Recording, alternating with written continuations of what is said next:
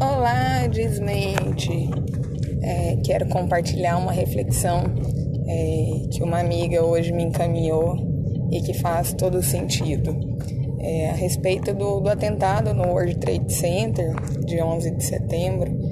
É, depois que, que aconteceu o atentado, fizeram uma reunião com os sobreviventes, né? E foram discutir o que, que tinha acontecido e por que, que, que eles não, não tinham, é, não estavam lá naquela hora. E, e foram vários casos contando que atrasou por causa do trânsito, outro atrasou porque teve que passar na farmácia, o outro atrasou porque o carro estragou. Né? Então foram é, uma série de eventos que aconteceram que fizeram com que essas pessoas se atrasassem para chegar no, no seu trabalho. E justamente naquele dia houve o atentado e por causa desses atrasos a vida deles foram salvas. E aí a gente para para pensar, né? Quantas vezes nós ficamos nervosos ou chateados, ansiosos, porque alguma coisa não sai do jeito que, que a gente queria, que a gente gostaria.